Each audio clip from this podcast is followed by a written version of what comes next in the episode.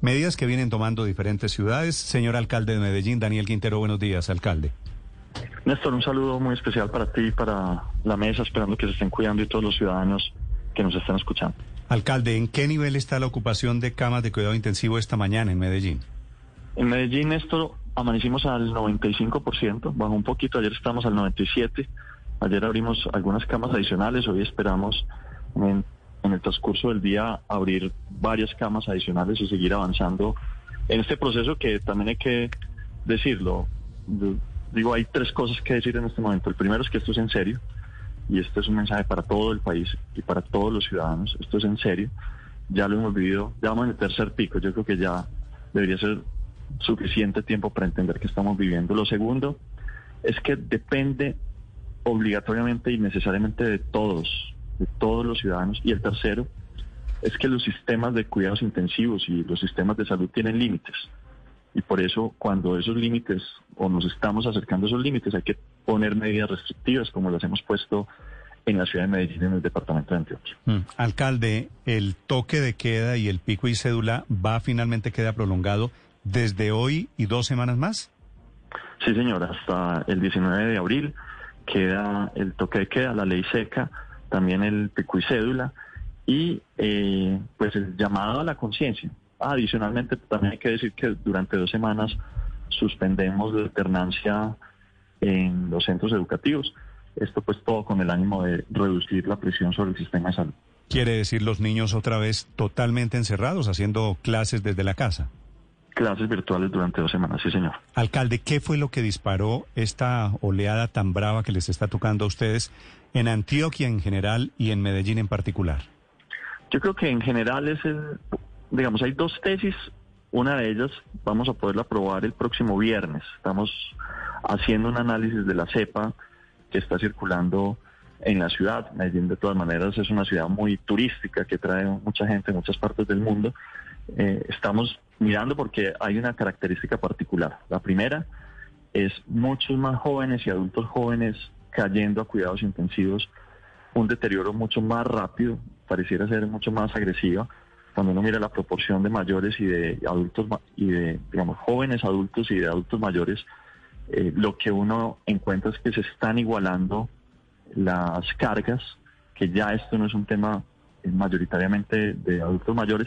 Y la segunda que tesis que estamos, eh, digamos, evaluando, analizando, es una combinación de dos factores. El primero es que en Medellín nosotros tenemos una cultura del cuidado del abuelo, de la abuela muy fuerte, muy, muy fuerte.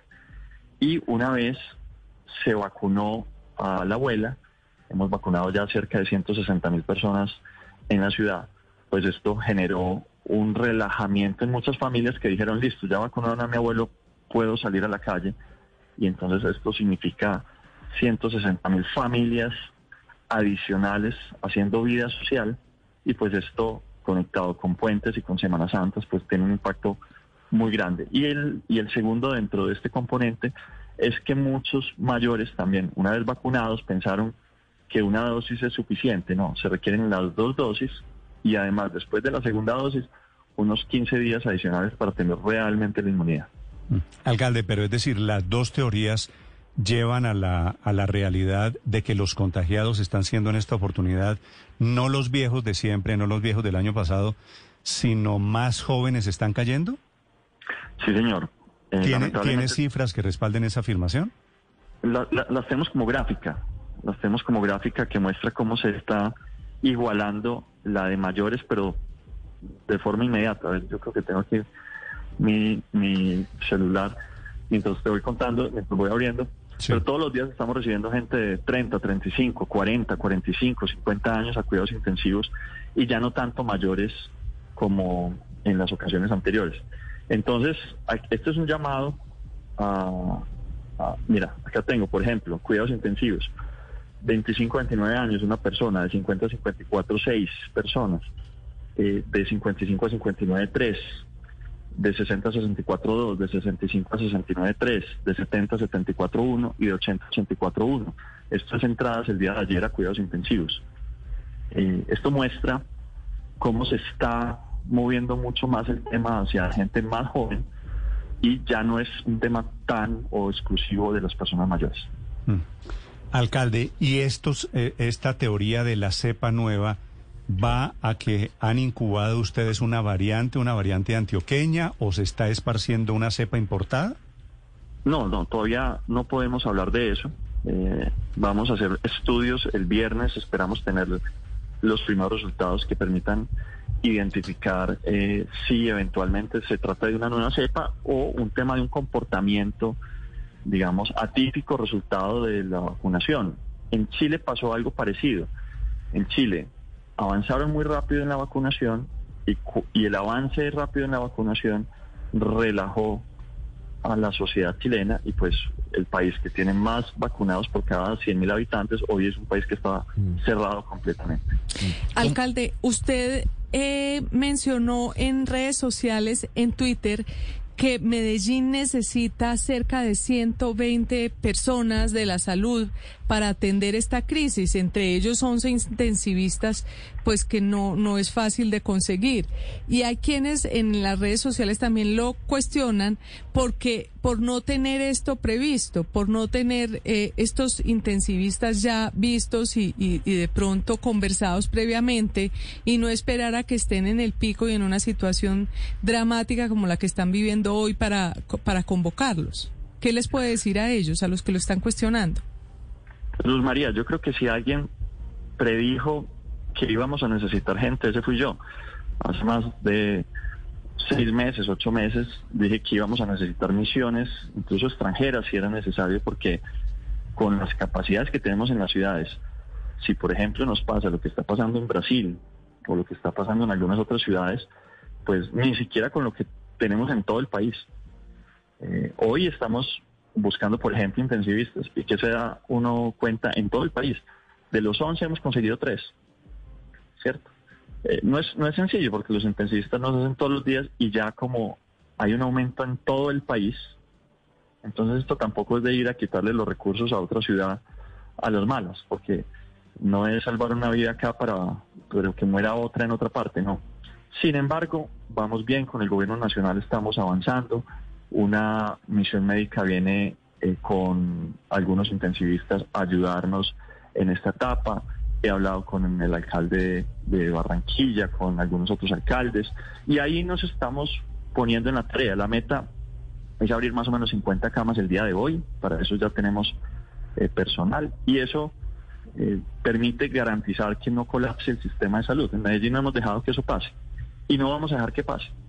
Mm. Pero la única forma de que no pase es que todos nos pongamos eh, y todos reconozcamos que esto es en serio. Porque, a ver, yo lo pongo de la siguiente manera. Nosotros realmente en Medellín ya, bueno, iniciamos el tercer pico.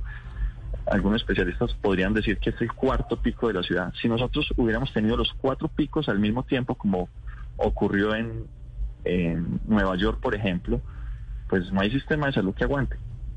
Si nosotros nos relajamos, si no tomamos distancia, por ejemplo, los que llegaron de Semana Santa de pasear, que hagan un análisis, una introspección y digan cuál fue el nivel de riesgo al que se sometieron y que piensen muy bien si van a usar tapabocas dentro de la casa, porque de pronto lo están trayendo el virus a la mamá, al papá o al hermano, porque están cayendo gente joven, que hagan autocuarentenas, las personas que llegaron de Semana Santa o que en lo posible hagan teletrabajo eh, por lo menos cuatro días para identificar si tienen algún síntoma particular eh, que permite identificar si el viaje, por ejemplo, de Semana Santa crea una, una un riesgo adicional para su familia y su equipo de trabajo. Alcalde, quiero hacer una última pregunta sobre el plan de vacunación.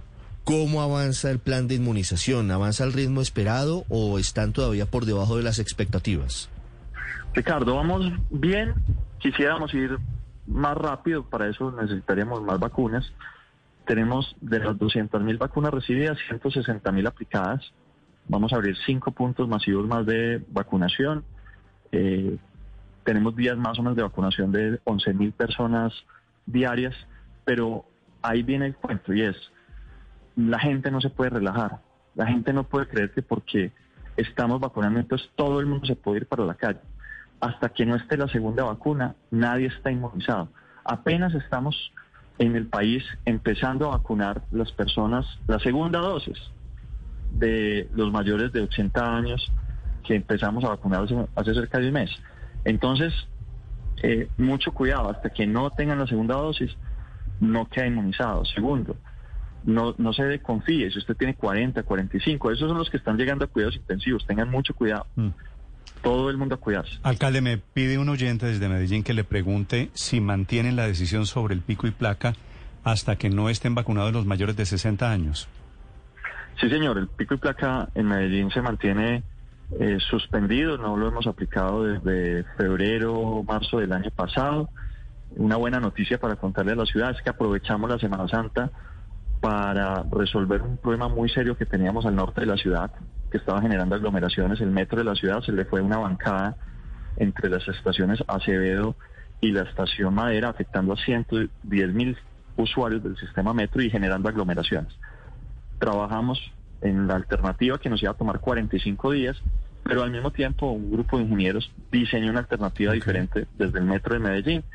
La probamos el día de ayer, funcionó y esta mañana empezó a, funcionar todo el sistema metro de nuevo para el norte y para el sur, todas las estaciones activas. Vale, es el alcalde de Medellín, Daniel Quintero, 7 de la mañana, un minuto, hablando de la situación particularmente crítica allí en Medellín y en Antioquia. Gracias, alcalde, un saludo. Néstor, muchas gracias a ti y a la mesa. Un abrazo.